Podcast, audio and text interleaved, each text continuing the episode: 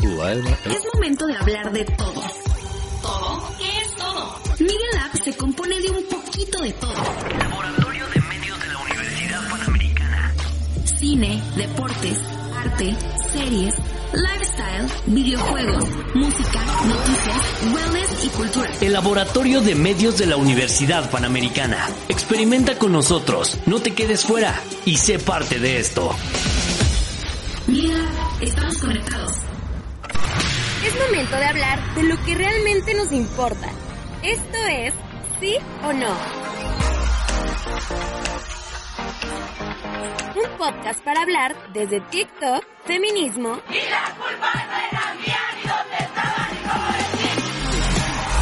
cine, música, hasta aquella ley que nos afecta de alguna manera. Con ustedes, Sergio, Romina, Diego y Rosy. ¿Sí o no? Tastes like strawberries. Bienvenidos a un nuevo episodio de Sí o No, con su equipo de confianza, siempre listos para traerles información de calidad, señores y señoras. Y esta vez, como siempre, sacamos la casa por la ventana con los invitados. ¿Sí o no, Sergio? ¿Cómo estás? Así es, Romy, se van a echar para atrás cuando vean la calidad de nombres que tenemos en este episodio, sobre todo porque tenemos a Diego y Rosy, ¿no? Eh, estos son los, los mejores siempre, ¿no? Sarcasmo. ¡Uy, qué gracioso! No es cierto, chicos, los, los amo. Pero bueno, hablaremos de un tema que nos atañe a todos. ¿Cómo será el mundo post pandemia? Ese mundo que todos añoramos. ¿Sí o no, Rosy? Nosotros también te queremos, Sergio. Y así es, el programa que les traemos el día de hoy los hará pensar en algo que no sabemos cuándo llegará a tener un final. Lo que sí tiene un final es la película de la sección de cine y también les traigo la pista de esta semana, que resulta que si los zombies pudieran llegar a correr, yo creo que ya todos estaríamos muertos. ¿Sí o no, Diego? Pues sí, Rosy, pero quien sepa manejar armas, aunque en México es bastante difícil, a lo mejor no, veremos, ¿no? Hoy tenemos dos invitados de lujo y como diría mi compañero el Conan, me voy para atrás, man. Me parece bastante ambicioso que el tema de hoy pues toque un, un año tan lejano como el 2050, ¿no? Digo, siendo optimistas que la pandemia acabe pronto, 2050, 2053 a lo mejor, o 2045, ya si nos queremos ver muy amables. Pero Juan Carlos no puede ser tan pesimista. No soy un pesimista, Tulio. Solo soy un optimista, bien informado. Pero pues somos la generación de la pandemia y por eso vamos a escuchar a un grupo enorme que marcó una generación, valga la redundancia. Vamos a escuchar a The Who con la canción homónima My Generation. We get around talking about my generation. Things they do look awful. Talking about my generation. I hope I die before I get old. Talking about generation, baby. Why don't you all fade away? Don't try to dig what we all say. I'm not trying to cause a big sensation. I'm just talking about. My generation. En sí o no, ya hemos estado hablando de todo lo que nos ha afectado la pandemia, pero hoy vamos a ponernos más imaginativos. Imaginación. Porque la llamada nueva normalidad será todo un fenómeno para el que parece no estamos tan listos. Y no es para menos. ¿O a poco ya olvidaron las palabras que dijo al principio de la pandemia el doctor Hugo López Gatel en entrevista con Denise Merker? ¿Cuándo vamos a regresar a la normalidad, a la vida que teníamos antes? ¿Qué contesta eso? Yo contestaría que lo más probable es que nunca. Ya hablamos de volver al cine, a los teatros, los rodajes, la salud mental. Te voy a pedir, por favor, que no me vuelvas a decir que le eche ganas. Pero, a ver, ¿nos espera una nueva era histórica? ¿Sentiremos diferentes los besos y los abrazos? ¿Estamos en el principio del fin? ¿Nos convertiremos en cyborgs? Son muchísimas preguntas. ¿Y tú, que un día las cosas volverán a ser como antes? ¿O estás listo para recibir con los brazos abiertos y sana distancia a la nueva normalidad? What? Tal vez escuchando lo que opinan nuestros expertos de hoy, te decidas por algo. Ah. Echemos a volar nuestra imaginación. La verdad es que la pandemia nos limitó muchísimo, pero eso no es pretexto para dejar de pensar en el futuro. Es por eso que, como queremos soltarnos a imaginar cómo va a ser el mundo post-COVID, hablaremos con Alejandro Rosas. ¿Quién es Sergio? Sí, justamente, y ve qué ironía, Romy, porque pues Alejandro es un historiador, estudia el pasado, obviamente, para comprender el presente, pero vamos a hablar del futuro. En fin, ¿quién es? Ahora sí respondiéndote.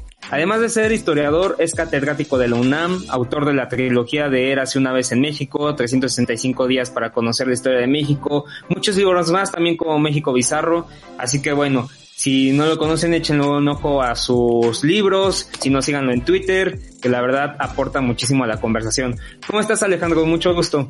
¿Qué tal Sergio, Romy? Muchas gracias por la invitación, estoy contento aquí de estar con ustedes. No, hombre, nosotros igual, muchas gracias, ¿sí o no, Romy?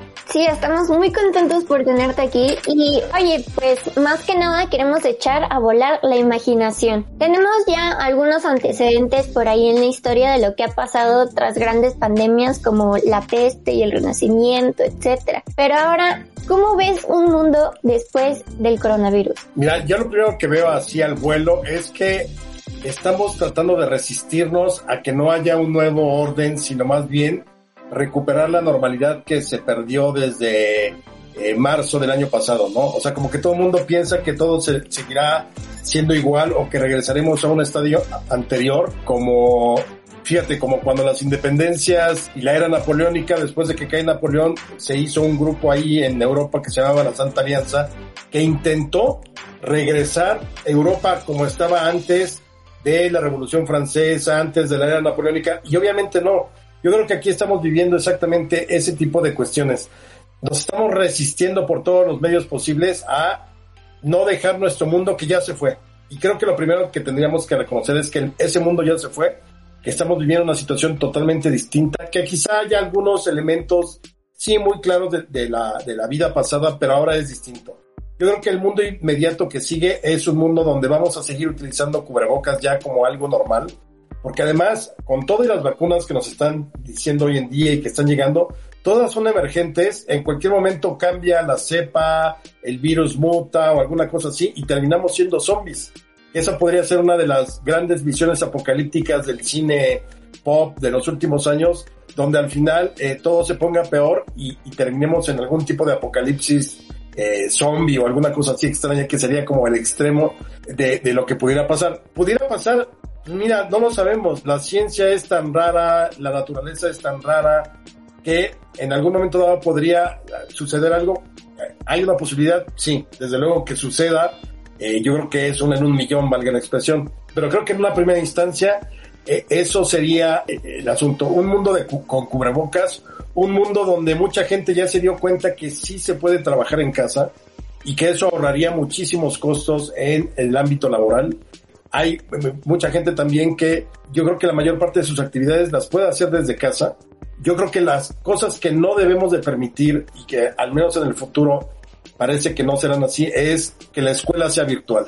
Creo que eso es lo, que más daño le ha, creado a la, a la sociedad eh, y a nivel mundial, porque evidentemente pues el asunto no es tanto de que la escuela sea maravillosa o la educación, uno al final sabe que puedes estudiar mucho en la escuela y la vida se encargará de reprobarte de algún modo. Pero el asunto de la escuela es la, socialización, eh, la posibilidad de convivir, de compartir, de conocer, o sea, ahí es donde verdaderamente se nutre parte de la sociedad. Entonces creo que el mundo que viene, no, no sé si el próximo año, no sé si en tres, no sé si en seis meses cuando la mayor parte del mundo esté vacunada, es, yo creo que lo primero es el regreso a clases ya físicamente, porque ahí sí, eh, creo que hay una hay una deuda, sobre todo, digo, nadie tiene la culpa, pero los estudiantes sí la han padecido en todos los ámbitos y en todos los grados académicos, ¿no? Claro, sí, no, y qué decir de nosotros, nuestra propia experiencia, que Romy y yo pues seguimos en eso, la verdad sí se extraña y como dices, nos estamos resistiendo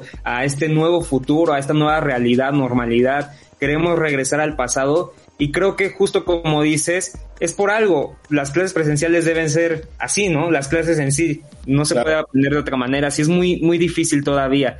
Entonces, pues sí, son varias cosas que tenemos que tener en cuenta y no me imagino cómo sería el mundo después sin, sin clases presenciales. Bueno, Romy, me gustaría escucharte también tu opinión sobre esto de las clases presenciales. Creo que sí es algo que nos resistimos mucho, ¿no? Sí, creo que sí. Yo también eh, sí he vivido pues toda esta parte de las clases presenciales y sí extraño mucho pues estar en la escuela. Por la sociabilidad también, creo que hasta, o sea, sueño todos los días que estoy en la escuela y ya es como algo que, que quiero, ¿no? Antes cuando decías, no, ya no quiero ir a la escuela, pero ahora sí, ya quiero ir a la escuela. Y oye, Alejandro, algo que también tocaste es que, pues, chance en un panorama exagerado, podríamos ya estar en un mundo apocalíptico con los zombies y todo eso. Obviamente, pues, eh, como dices, una en un millón tipo Doctor Strange. Pero también nos surge esta idea, esta pregunta de si crees, tú como ves desde tu parte imaginativa, creativa, también de escritor, que si vamos a estar paranoicos en un futuro de usar gel, de lavarnos las manos, de prevenir un nuevo virus que nos llegue a hacer zombies, como dices. ¿Cómo ves toda esta parte? Mira, yo, yo lo que creo es que nos hemos vuelto una sociedad demasiado paranoica y vamos a seguir peor, porque es increíble que siendo, digamos, quizá la generación de seres humanos vivos eh, que ha tenido el mayor número de medios de comunicación, redes, eh, internet, eh, la digitalización de la información. Es decir, estamos viviendo el, el, momento de más avance científico y tecnológico en toda la historia de la humanidad.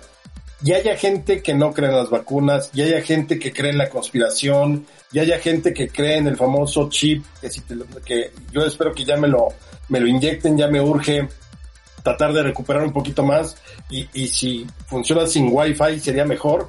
Pero es increíble, o sea, es increíble que todavía haya gente, los terraplanistas.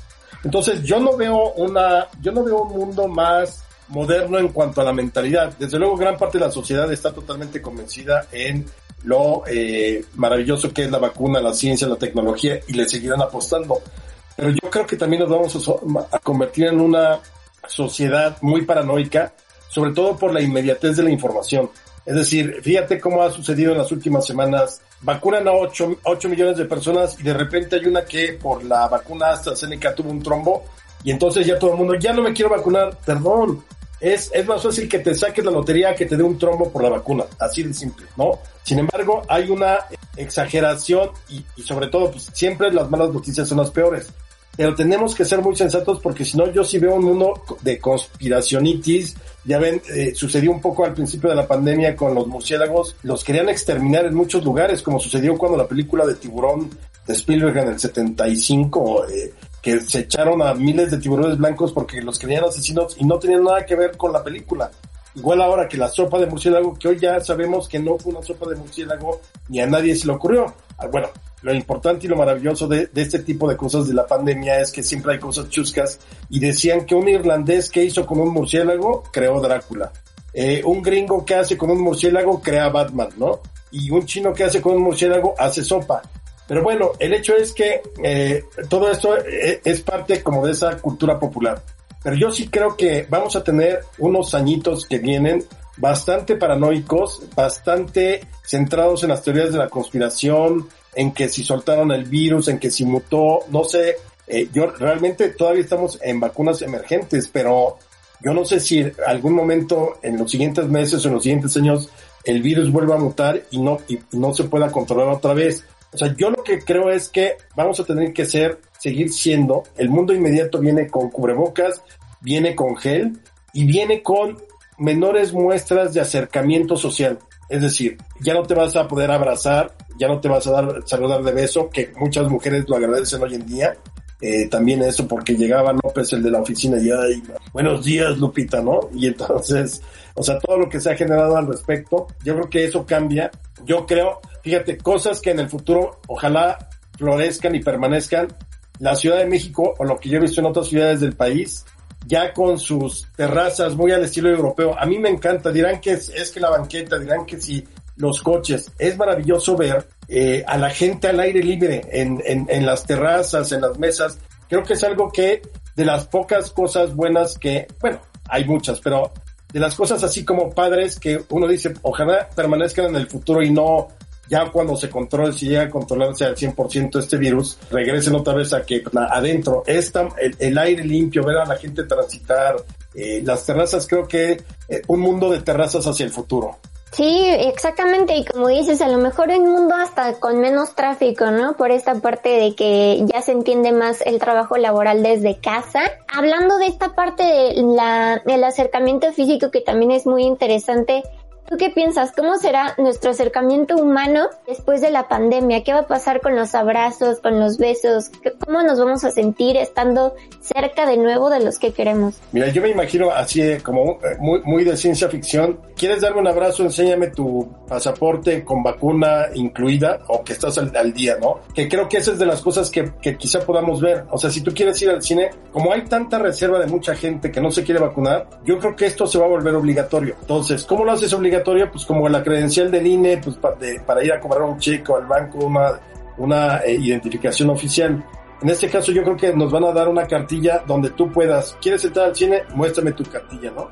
Entonces me parece maravilloso una historia de amor donde en vez de que te conozcas, intercambias la, la, la cartilla con tus vacunas bien puestas en tiempo, todo eso, y entonces ya después empieza ya la, conversación, ¿no? Antes que nada sacas la cartilla, hola soy Alejandro Rosas, aquí está mi cartilla, hola soy Lupita Juárez, dame tu cartilla, nos vemos, oye, te la pusiste el año pasado y entonces ahí empieza el romance, ¿no? Oye, tú también te pusiste Moderna, AstraZeneca, sí, no, fue increíble, ¿no? Y entonces ya de ahí viene el romance. Yo creo que, digo, quizá no lleguemos a tanto, pero pues, los certificados de salud tendrán que estar en todos lados para entrar a trabajar, insisto, para el cine, ya ahorita los restaurantes no lo tienen, pero yo creo que para cosas que son, quizá para volar a otros países, sobre todo la gente que se niega tanto a, a, a, no quererse vacunar, yo creo que también será importante. Ya te van a pedir visa, tu pasaporte, pero además tu cartilla de vacunación con los sellos correspondientes a la del año, porque me imagino que seguiremos. Ahora, pues desde luego, yo creo que el ser humano es un, es un, es una especie de, eh, que necesita pues, el apapacho, el abrazo, el arrumaco, valga la expresión, el beso. Pero creo que también eh, había, habíamos sido demasiado, no generosos, sino ya, ya era lo mismo. Podías besar, de, digo, podías saludar de beso a alguien con quien es una persona entrañable para ti y otra que realmente pues no, no significa nada para ti. Entonces creo que eso también te va a devolver como a cierta selección de a quién sí te gusta darle un abrazo y a quién sí te gusta saludar de beso porque te es entrañable, porque es tu conocido, porque es un, un amigo, amiga de toda la vida. Claro, sí, nos cambió la pandemia completamente, nos dio otra perspectiva. Obviamente somos seres sociales, pero pues ya vivimos ahora el poder no dar un beso, como dices, el poder no dar un abrazo, que pues sí, nada más se le da a la gente que en verdad queremos. Pero bueno, ya para cerrar, Alejandro, ¿qué es lo que más rescatas tú de la pandemia? ¿Con qué te quedas? Híjole, ¿con qué me quedo? Mira, yo me quedo con algo que, en lo que siempre he creído, que, y, y es, es duro. La miseria humana es la miseria humana y esa sigue. Lo hemos visto porque al principio de la pandemia había como esta, esta fe, ¿no? Ah, de aquí quizás salga una sociedad nueva. No, seguimos siendo tan humanos porque la naturaleza humana tiene sus perversiones. Es perversa y es maligna en algunos sentidos, en algunos momentos. Entonces, esta idea de que es que vamos a ser mejores, no, yo creo que cosas así que rescataría es que aprendimos a, a, a sobrevivirla, ¿no? Quizá unos en sus casas tomaron 17 cursos, quizá otros aprendieron a cocinar, quizá otros bebimos y nos preparamos toda la cantidad de cócteles a vida y por haber, quizá otros armamos legos, es decir, no importa, al final creo que lo importante y que demuestra esto es la adaptación que tenemos para, para en una situación de gravedad que por cierto, creo que también somos muy chillones porque nunca fue tan grave como eh, en el mundo hubo 50 millones de muertos en la pandemia de influenza española de 1918. Aquí con todo teníamos Netflix, Amazon, Apple TV, todas las plataformas que querías, Internet, WhatsApp, tus redes sociales, o sea, se abrieron otros canales de comunicación. Yo creo que las redes sociales se convirtieron como en el gran escenario donde uno podía y sigue discutiendo lo que está sucediendo, no solamente en el ámbito de la política, sino de, de la pandemia. Pero me quedo entonces con esta, te digo, con esta idea de, de, haber aprendido a sobrevivir. Creo que seguiremos siendo tan mala leche o buena leche como cada quien sea, pero eso es individual. No creo que haya un, una, eh, un entendimiento o un aprendizaje colectivo. Creo que cada quien aprendió lo que tenía que aprender y hay quienes no aprendieron nada porque no quisieron aprender. Me quedo también con este escenario foro que, en que se convirtieron las redes sociales porque verdaderamente eh, ante la imposibilidad de estar saliendo tanto, pues ahí era la arena sigue siendo la arena donde se discute todo. Me quedo, ¿con qué más me quedo? Con mi admiración y respeto por la ciencia y tecnología que, híjole, van siempre a la vanguardia bueno, no, no pueden hacer una vacuna en 24 horas como la película de epidemia de Dustin Hoffman, pero que la hayan sacado en prácticamente en seis meses, sí habla de que estamos en otro nivel. Y yo creo que ahí es donde tendría que apostarle la humanidad hacia el futuro, la ciencia y la tecnología. Pero te digo, va a seguir siendo esta parte como de la naturaleza humana perversa. ¿Y con qué más me quedaría finalmente?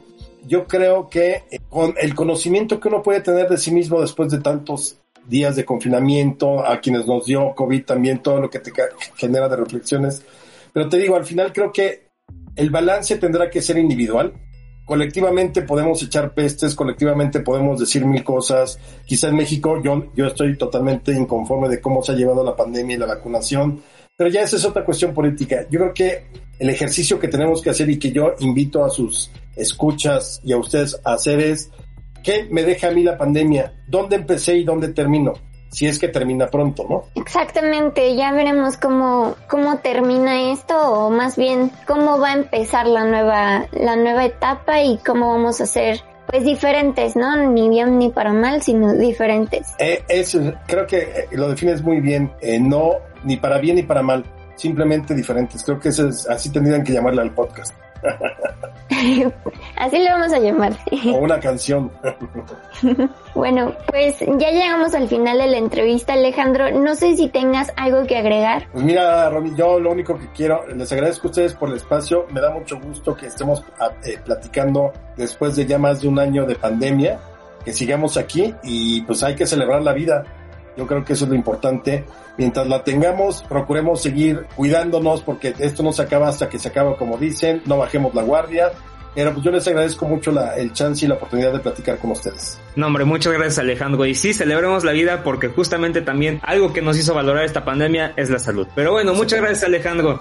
Sergio, muchas gracias. Media Lab es el laboratorio de medios de... ¿Experimentan o qué onda? Media Lab. Nosotros experimentamos con cámaras, botones, compus y sonidos. Es más, si quieres escuchar nuestros experimentos, escucha Media Lab en Spotify. Transmitiendo desde la Universidad Panamericana Campus México, en Valencia 102, primer piso. Media Lab. Pequeñas ideas que se convierten en grandes proyectos. Y después de echar a volar un poco la imaginación con Alejandro Rosas, ahora pasamos con un toque más científico. ¿Sí o no, Romina? Exactamente, Sergio. Y fíjate que hoy tenemos el honor de tener con nosotros a la doctora Laurie Ann Jiménez Fay, quien es doctora en ciencias médicas por la Universidad de Harvard, profesora e investigadora de microbiología, encabeza el laboratorio de genética molecular de la Facultad de Odontología de la UNAM y acaba de sacar su libro Un daño irreparable con Grupo Planeta, donde da su punto crítico sobre el manejo de la pandemia en nuestro país. Por ahí, si quieren buscarlo. Exactamente, se los recomendamos. Y bueno, es un verdadero honor tenerla aquí, doctora. ¿Cómo ha estado? Muy bien, gracias. Saludos a todos. Gracias por esta invitación. Pues bueno, es un honor. Muchas gracias, ¿sí o no, Romina? Exactamente, al contrario, muchas gracias a usted por estar con nosotros. Y pues, ya entrando en tema, como yo siempre digo, calentando motores, hemos visto que ya en países como Israel, que tienen ya, pues, ya 54.7 de su población vacunada, pues las cosas parecen que han vuelto a la normalidad, ¿no? A, lo que era antes. Pero pues aquí en México que aún seguimos lidiando con la crisis sanitaria, incluso se habla de una siguiente ola, ¿podremos esperar llegar a esa normalidad que teníamos como esos países? Bueno, es una pregunta muy interesante la que haces y yo creo que sí necesitamos aterrizar este punto. A ver, primero, Israel, ni Israel, ni ningún otro país jamás va a volver a la normalidad como la entendimos antes de diciembre del 2019, hasta que no exista una solución permanente a la enfermedad COVID-19. Con solución permanente me refiero a que haya una población mundial masivamente vacunada en donde la propagación del virus se haya podido controlar o bien cuando tengamos un tratamiento efectivo contra la enfermedad. Entonces, cuando todo el mundo pregunta, la gente está ansiosa de saber cuándo vamos a regresar a la normalidad y la respuesta finalmente es nunca. Esa es la respuesta.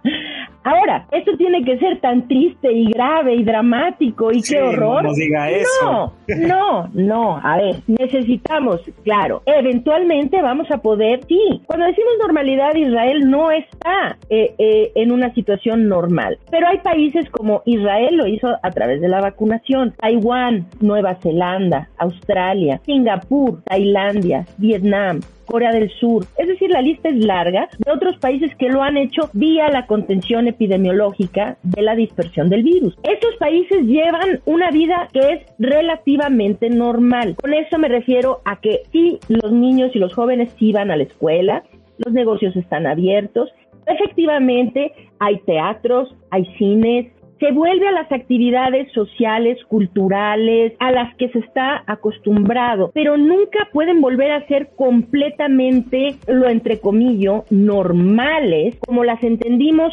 antes de la pandemia. ¿Por qué? Porque mientras no venga una solución permanente al problema de esta enfermedad, necesitamos estar en una modalidad en donde convivimos con el virus. Es decir, este enemigo latente siempre va a seguir ahí hasta que no haya una cura. Y mientras eso sea así, necesitamos saber vivir con el virus ahí. Hay cosas que vamos a tener que seguir haciendo. En Israel se hace, en Nueva Zelanda se hace, en todos estos países que ya nombré, que han controlado muy bien, ahí ellos siguen utilizando cubrebocas, por ejemplo. Tienen medidas muy estrictas para ventilar los espacios cerrados, vigilar la calidad del aire de los espacios cerrados, filtrar el aire en los espacios cerrados. Promueve de forma muy importante las actividades que sean al aire libre o en sitios de fácil ventilación. Y entonces cambia uno un poquito de modalidad. Nuestro modus vivendi va a tener que cambiar ligeramente, sí. Es decir, siempre vamos a tener que estar preocupados de espacios cerrados que no se ventilen y de que la gente no utilice cubrebocas o mascarillas, ¿no? Entonces, eh, estas cosas no van a poder volver a ser normales porque el virus se va a seguir de, de querer aspirar a eso en esta falsa creencia de que esto tiene caducidad. Es que esto creo que ha sido lo más nocivo en términos de la narrativa que algunos gobiernos han dado a su población, que es que esto tiene caducidad. Es decir, se nos dijo inicialmente en, en 2020, ¿no? Es Semana Santa, dos semanas más y se acabó. Bueno, no, no se 19 de acabó. abril, ¿no? Que El decía. 19 de abril. Se. No se preocupen. ¿eh? Semana Santa y dos más y ya estamos del otro lado. Pues no, no, no, no. El 8 de mayo. El 8 de mayo. No, no, pues no llegó. El pico, el pico. Viene para junio. No llegó. Eh, no, no, no. ya en septiembre esto ya se terminó. Ah, después nos decían, noviembre, diciembre, todo el mundo va a estar vacunado y ya. Esto va a estar... Pues no, ¿verdad? Es abril. Ahora estamos en una situación entrando en un segundo capítulo de la pandemia con la propagación de las nuevas variantes del virus. Esto nos está poniendo en un escenario todavía más crítico, en donde eh, se vuelve absolutamente indispensable que la gente entienda en qué momento estamos y cuál es la situación real. Es decir, aspirar a vamos a volver a tener antros chiquitos, cerrados, repletos de gente, gritando, cantando, todos unos cerca de. Esta es una normalidad a la que no vamos a volver nunca hasta que haya una solución permanente. Pero hay maneras de dar la vuelta. Esto no quiere decir que vamos a estar permanentemente encerrados o permanentemente separados o nunca más va a haber un antro, una fiesta, una reunión. No, es decir, nada más que hay que encontrar la forma de que estas actividades las podamos llevar a cabo de una forma segura que garantice o por lo menos minimice la propagación del virus. Sí, y justo para lograr eso se necesitan estrategias, como ya lo comentó que tienen países como Nueva Zelanda o Israel. Sin embargo, pues bueno, en nuestro país no es que digamos que tengamos la mejor, incluso la ha criticado en su libro que acaba de sacar y tiene un término del cual no he podido leer mucho, pero pone en su en su libro Nueva Mortalidad. ¿A qué se refiere con este término? Bueno, la verdad era, como dicen los, los norteamericanos, it was a pun, o sea, pun intended. ¿Qué quiere decir esto? Es que en una conferencia de prensa el secretario de salud paró ahí y quería decir, en la conferencia era sobre la nueva normalidad y cuando se paró y dijo, esto, este, ahora, para llegar a la nueva mortalidad, y, perdón, normalidad. Y entonces me burlé un poquito de eso, o sea, fue como una bromilla ahí, ¿no? Sin querer se le salió, pero se le salió. Dicen que entre, entre broma y broma la verdad se asoma, ¿verdad? Pues sí, nos hicieron entrar en una nueva mortalidad, efectivamente, ¿no? O sea, se le fue, no, no, no, esto es lo que no queremos. Estamos en una mortalidad que nueva, pues sí, es nueva, ¿no? O sea, nunca habíamos tenido periodos, es decir, la crisis sanitaria que está viviendo México y en muchas partes del mundo, aunque siempre es importante recapitular que no es en todo el mundo. En todo el mundo hay COVID-19, sí. En todo el mundo es un- una situación de emergencia, sí, pero en todo el mundo está azotando como en México, no, ¿ok? Entonces, bueno, eh, nunca habíamos vivido una, una crisis sanitaria de esta magnitud, por lo menos no desde la Revolución Mexicana, vamos a decir, ¿no? Y en la Revolución Mexicana fue entre la lucha y la pandemia de influenza que estaba azotando también en el mismo periodo, ¿no? Entonces, es un poquito la combinación de ambos. Entonces, cuando se dice nueva normalidad, creo que se engaña a las personas y esto es contraproducente a los esfuerzos para controlar la crisis. Es mejor que se sepa, a ver, eh, por ejemplo, lo han hecho muy bien en el sureste asiático porque allá nunca se le ha dicho a nadie, ya, ya, ya prontito se acaba, ya vamos de salida, dentro de poco esto va mejorando. No, le tiene a la gente siempre alerta, cuidado, en el momento que se relajen nos lleva el tren, cuidado, van a empezar a quitarse el cubrebocas, van a subir, subir los contagios, suben los contagios, nos vamos a empezar a morir. Es decir, la gente está, no es que uno tenga que vivir, porque esa es otra, esta sensación de angustia, de pánico, de incertidumbre, que a mucha gente le está causando mella en el sentido psicológico, emocional, también necesitamos lidiar con eso y, y poder pasar a algo que sea más sano. No es necesario estar siempre con miedo, con angustia, pero sí es necesario que mantengamos alta la guardia y sepamos que sí estamos en alerta, necesitamos seguir en alerta. Y si volviéramos el uso, por ejemplo, de las mascarillas, ¿no? Cubrebocas, llamamos cubrebocas, algo tan rutinario como el uso del cinturón de seguridad en un vehículo, por ejemplo, bueno, pues ya no tendría que ser tem- tema de controversia. Sería natural, tan natural como tomar las llaves de la casa al momento de salir, tomar el cubrebocas y ponérselo y salir. Es decir, se volvería, eso es lo que va a tener que ocurrir hasta que no vengan soluciones permanentes. Exactamente como dice usted, tampoco hay que entrar en pánico y yo creo que es algo que ya a muchos nos está pasando, que ya estamos como con este sentimiento de hartazgo, ¿no? Pero bueno, es difícil encontrar algo que rescatar de la pandemia, pero ¿qué rescataría usted de esta, de vivir esta pandemia? Uy, sí es difícil, realmente sí es difícil. Si rescato algo, sí, como no. Sí, rescato algo. Y eso es que dentro de todo un grupo de personas que lamentablemente creo que es muy triste que estemos viviendo ahorita un México tan dividido, tan polarizado. Es muy triste realmente porque, bueno, siempre han habido di- divisiones en nuestro México lindo, ¿no? Siempre, siempre han habido, ¿no? Divisiones sociales, divisiones políticas, divisiones económicas, eh, culturales, una serie de cosas, ¿no? Desde luego. Pero la que se vive ahora creo que es la más grave de la que pues yo ya eh, he vivido medio- más de medio siglo y pues de mi tiempo de vida es la más grave que he visto. Hay mucha gente, por ejemplo,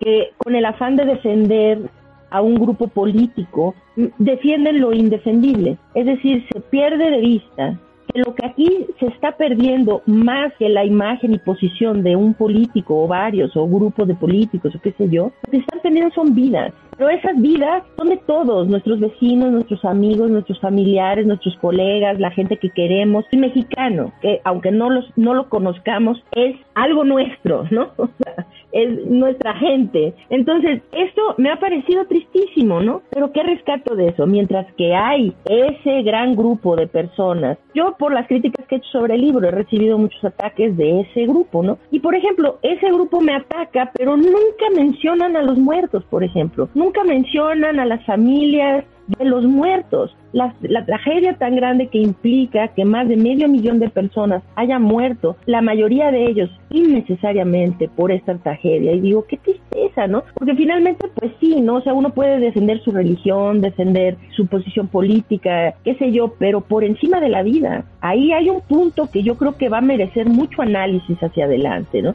Por encima de la vida, creo que ahí va mal. Pero a ver, a cambio de esto, también he conocido gente realmente de tanto valor humano, con tanta generosidad. Yo creo que mi, por antonomasia, tengo a una persona en mente siempre que me inspira grandemente en todo lo que ha pasado durante este tiempo. Escribí el libro y yo lo dediqué in memoriam al señor Fortunato Domínguez. Él es abuelo de una persona, yo dirijo una iniciativa que se llama Salvemos Conciencia. En esa iniciativa somos altruistas, todos trabajamos pro bono. La única intención que tenemos es informar, orientar, asesorar, es salvar vidas, pues, o sea, dar información y dar servicios que permitan a la gente, todo gratuito, desde luego, ¿no? Que permitan a, a quienes podamos alcanzar llevar esta crisis de mejor manera. Ahora, pues todos los que trabajan en Salvemos son voluntarios, ¿no? Y llegó un voluntario y él se llama Alexis, Alexis Domínguez de Ángel. Me, Alexis llegó, lo entrevistamos, como a todos los voluntarios. Oye, ¿por qué quieres unirte a Salvemos Conciencia, no? Y eso es algo que yo tengo todo el tiempo en la mente y me sirve de inspiración. Pero él representa a todo un grupo de personas con este mismo espíritu. Él dijo, yo perdí a mi abuelo, su abuelo acababa de morir unas semanas atrás, muy trágica, trágicamente, por COVID-19, desde luego, de una forma que fue una muerte que pudo prevenirse y, y, y no y, no fue posible salvarlo, ¿no? Eh, eh, que afectó grandemente a la familia porque era pues el jefe de familia, por toda una historia muy muy muy este personal y compleja de, de, de su núcleo familiar. Dijo, pues mi abuelo murió, esto contó la historia, algo muy muy dramático y la razón por la que yo quiero estar aquí es porque no quiero que eso le pase a más personas. Es decir, él dedica su tiempo, estudia, ve por su familia ahora y se dedica en el voluntariado de Salvemos Conciencia. Es decir, Alexis es una persona que puede estar trabajando a las 3 de la mañana porque en redes sociales se publica una infografía que le permita a la gente entender por qué es importante utilizar un cubrebocas, ¿no? ¿Por qué? Porque es esa generosidad y yo extraño ese México, porque existe ese México, ahí está, Nada más que lo tenemos muy oculto ahorita. Yo tengo suficiente edad para haber vivido ambos sismos, el del 85 como adolescente, en, mi adolescencia, y este más reciente, ¿no? En ambas ocasiones, sí, es en México en donde hay discriminación, hay división, hay una serie de cosas, pero ahí ayudando a otros mexicanos debajo de los escombros, gente que padecía una tragedia tan grande, éramos todos igualitos. Es decir, sacando piedras unos con las manos y otros y pasándolas, no habían diferencias entre el que estaba al lado, enfrente o detrás. Es decir, éramos mexicanos solidariamente viendo por la vida de otros que habían sido afligidos con tragedia. Ese México es lo creo que es una de nuestras mejores virtudes, o sea, es una de las cosas que nos hace más extraordinarios a los mexicanos, porque cada vez que ha pasado una cosa grave sacamos la casta en ese sentido, nos solidarizamos y nos vale quién es quién, ayudar, venga, vamos todos a ayudar, ¿no? Ahora, ¿qué ha pasado? No sé. Pero ese México, mientras que no se ve así tanto, tristemente, yo sí lo he podido ver y eso lo rescato. Rescato la generosidad de personas que han dedicado su tiempo, su esfuerzo, eh, todo de forma para ayudar a otros simplemente durante esta tragedia, sin normalizarla, sin excusar, eh, sin, sin querer defender lo que no tiene defensa, sino viendo por la vida de los demás. Entonces eso sí, lo rescato y digo, me he quejado mucho de que dónde está mi México ese, pero no puedo decir que no lo he visto porque sí lo he visto. Sí, hay que rascarle tantito, pero ahí está. Seguimos siendo esos mexicanos unidos después de todo. Y bueno, me da mucho interés esta plataforma en donde colabora Salvemos Conciencia. Así los encontramos en redes sociales, así por si hay gente que quiera ayudar también, ¿cómo los podemos encontrar? Sí, claro. Estamos, eh, tenemos, estamos en todas las redes sociales, en YouTube, en Instagram, en Twitter, en Facebook, en todos lados, ¿no? Ahí nos pueden seguir. Es, estamos en todas como Salvemos ORG, Salvemos ORG o Salvemos Conciencia. Eh, nuestra página de, de, internet es salvemosconciencia.org y ahí pueden encontrar mucha información sobre COVID-19, la enfermedad, el virus, la pandemia en general, este, información sobre prevención del contagio, sobre atención temprana, autovigilancia, este, todo esto, eh, apoyo. Y estamos, bueno, tenemos mucho tiempo queriendo lanzar una plataforma de atención temprana a distancia de pacientes COVID gratuita para ayudar en, en el acompañamiento, seguimiento, vigilancia de pacientes de, con sintomatología de COVID leve y moderada para prevenir la hospitalización. Entonces, no hemos tenido, de hecho, recibimos donativos a través de Donadora, ahí también tenemos una campaña de crowdfunding o crowdsourcing, y también es Salvemos Conciencia, Salvemos, uh, Salvemos Org en Donadora, y recibimos donativos a través de Fonsalud y otras, etcétera, que es eh, todo lo que hacemos es gratuito y ahí pueden ver la información. Estamos por lanzar una página nueva, de hecho, de internet. Espero que les súper encante porque tiene información Llevamos muchos meses trabajándola, muy valiosa, mayores herramientas de apoyo para la población, pueden descargar formularios para llevar su autovigilancia de oximetría, temperatura, de su familia y todo esto en casa para ir vigilando, interpretar sus signos tempranos, los signos tempranos de COVID. O sea, tenemos herramientas, una serie de cosas ahí.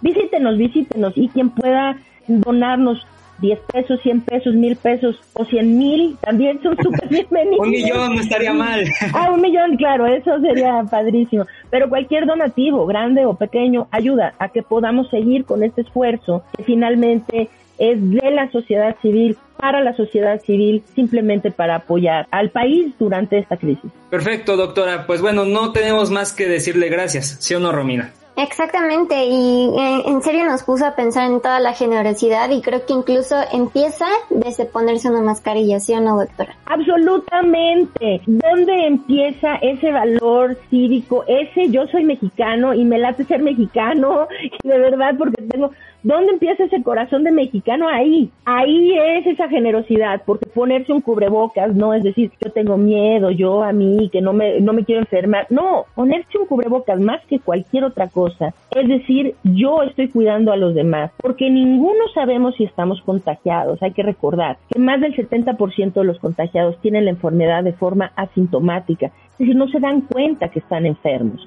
y contagian a los demás. Entonces, ponerse un cubrebocas es decir, yo quiero a la gente que me rodea, a mi familia y me pongo el cubrebocas porque tengo el respeto por los demás. Entonces, la generosidad, sí, no lo pudiste haber dicho mejor. Empieza desde ahí empieza desde ponerse un cubrebocas y demostrar esa generosidad a los demás. Bueno, doctora, en serio, muchas gracias. Nos gustaría seguir hablando, pero bueno, se nos acaba el tiempo. Muchas gracias. Nada que agradecer, al contrario, un placer. ¿Cómo están, si o no escuchas? Yo soy Soltar. Y ya, ahora sí regresé de mis vacaciones completamente descansado y con las predicciones más candentes de la farándula y lo que está pasando en el mundo. Pero primero, tenemos un audio que nos mandó un fan. Se llama José Daniel Borrego y es de la Tierra del León. Ah, Monterrey, sí. Vamos a ver qué tiene que decir este escucha. Yo no entiendo por qué se ha popularizado ahora el tema de los horóscopos. O sea, cuando yo era adolescente era algo como ochentero. En realidad es de las cosas más chafas que pueden existir. ¿Qué? ¿Lo que le pasa a este tipo? ¿Cómo se atreve a exhibir, a desdeñar así los horóscopos? Ya está, no volvemos a recibir nada de los fans, nunca más. Me va, me va a dar algo. Ok, vamos a leerle una fortuna a este señor. Ajá, sí. Con eso va a ver si se le baja. Acuario, Daniel Borrego, los astros me dicen, oh no, que vas a llegar a ser alcalde y potencialmente presidente de México. Y con eso digo, enhorabuena, qué bien, porque no necesito ganarme más enemigos. A lo que sigue. Y hablando del norte, aquella tierra tan... de... aquella tierra. Veo una invasión de un territorio otrora perdido. Texas, claro que sí. Veo una invasión mexicana por... por la vacuna. Sí, oleadas de gente yendo a vacunarse porque acá solo les ponen aire o de las chafas. Uf, qué visión. Suerte con eso, estadounidenses. Finalmente, vamos con Putin. Sí, que ya recibió su segunda dosis de la vacuna y veo que en los próximos días estará completando su proceso de conversión de cyborg para instaurar el reino espacial de Rusia y anexos. ¡Ah! Vaya qué cosa. En fin, eso fue todo. Los escuchamos la siguiente semana y cuídense. Ustedes porque yo ya me vacuné. Aquí en Sí No.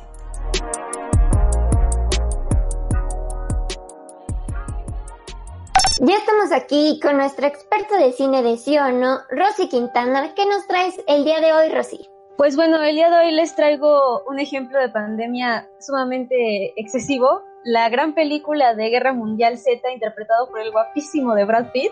Y bueno, el director es Mark Forster, la película salió en el año del 2013 y cuenta la historia de un ex investigador de la ONU, la cual es llamado nuevamente para cumplir su labor porque resulta que hay una pandemia de zombies y le piden que les ayude a encontrar el origen de la infección. Necesito apoyo. Me piden que deje a mi familia. No te obligaré. Pero no finjas que no estás capacitado para esto. Este personaje se llama Jerry Lane, obviamente este personificado por Brad Pitt y de hecho es muy este muy cómico ya que él pidió el papel porque hay muchas películas que él hace que no puede enseñarle a sus hijos, ya que pues son un poco subidas de tono, ¿no? Y ya con esta pues puede compartirla un poquito más en familia. La película tuvo un presupuesto, chicos, de 190 millones de dólares y recaudó 540 millones. Y bueno, la película también es una adaptación de un libro del mismo nombre escrito por Max Brooks y este, la verdad es una película muy buena, me gustó cuando la vi, creo que es la parte, no sé, me da muchísimo miedo que efectivamente existan esos zombies que son rápidos, porque siempre hemos visto en otras películas zombies que son sumamente lentos, ¿no? Pero estos zombies sí corren, entonces no sé, eso cómo verlo ustedes, pero a mí esta película sí me daría mucho miedo si fuera en la vida real. Oye, pero a mí lo que me impresiona es que aparte declaran a nuestro querido México como un país ahí ya perdido, ¿no? En, en esa guerra mundial Z un daño irreparable, como diría Laurie Ann, ¿no? Aquí es justamente una de nuestras invitadas. Es a nivel mundial. Los demás están mejor que nosotros. No lo sé. Sí, de hecho, ya es sumamente cómico porque en varias películas normalmente nos ponen a los mexicanos o al país México como un país sumamente neutral y en el que o ya se acabó el mundo o en el que nada pasa. Entonces, pues esta película la verdad tiene muy buenos especiales, tiene una trama muy bien estructurada y siento que una de las escenas más características es cuando están todos los zombies ahí acumulados y que Brad Pitt tiene como que ingeniárselas para poder cruzar ese muro. Y está muy padre porque me gusta que en esta ocasión de los humanos se tuvieron que adaptar a la existencia de los zombies. No hay como una historia en la que realmente los derrocan como en otras películas, sino que, o que los zombies se abarcan y se acaban el mundo, sino que aquí los humanos tienen que adaptar a todo esto este, de, de la pandemia. Igual que nosotros con el coronavirus, amigos. Exactamente, y pues bueno, nos deja con las ganas de una segunda parte de esta, de esta película, ¿no? Bueno, así es, y este espero que les haya gustado. Si no la han visto, por favor vayan a verla. Es una muy buena película para que se traumen un momento pensando qué pasaría en una invasión zombie. Y bueno, esto fue todo por esta semana y esperen mucho más para la próxima. Pues la verdad, yo sí soy optimista. Yo creo que como dijo Alejandro, la pandemia con todo y todo nos va a dejar cosas buenas. Como dirían por ahí, no hay mal que por bien no venga. Y un mundo repleto de tecnología y sin tener que estar saludando a medio mundo de beso que luego está incómodo es, para mí no suena tan mal. Pero bueno, ¿tú cómo la ves, Sergio? Pues sí, quién sabe cómo vamos a acabar, no sé si vamos a acabar como zombies o con chips implantados en las vacunas, pero lo cierto es que aprendimos mucho de esta pandemia e igual nos llevamos toda una experiencia por más mala o buena que haya sido, ¿sí o no, Rosy? Así es, Sergio, y la verdad es que mi fin del mundo soñado es uno repleto de zombies y claro que me encantaría sobrevivir a uno, pero no quiero tener la tensión de que alguien me coma, pero definitivamente espero la, final de la pandemia del coronavirus como todos. Y bueno, la pista de la siguiente semana es, ¿qué es lo que les da más miedo olvidar? Podría decir que es, pero la verdad no me acuerdo. Y respecto a lo del fin del mundo, los zombies serían un gran extra. Yo con un fin del mundo eh, social, lo que sea, me conformo para poder darle uso a las habilidades de Prepper que he aprendido a lo largo de muchos años y que nunca he podido usar porque todo está bastante calmado para los estándares. Para lo que no necesitan habilidades de Prepper es para seguirnos en redes sociales y recomendarnos. Ya se la saben. Si les gustó, recomiéndenos con sus amigos. Si no, con sus enemigos. Pero recomiéndenos y síganos en redes en arroba podcast y arroba media lab. Ya saben, guiones bajos en lugar de espacios. Ahí está. Nos escuchamos la siguiente semana.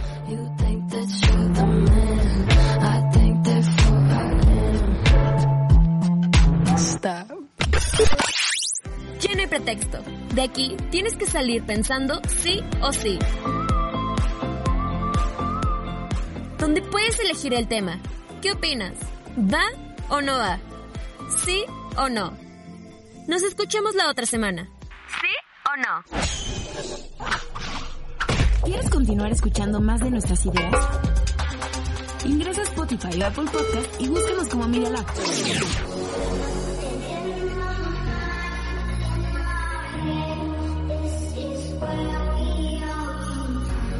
El laboratorio de medios de la Universidad Panamericana. Escuchas Media Lab, experimentando sensaciones auditivas.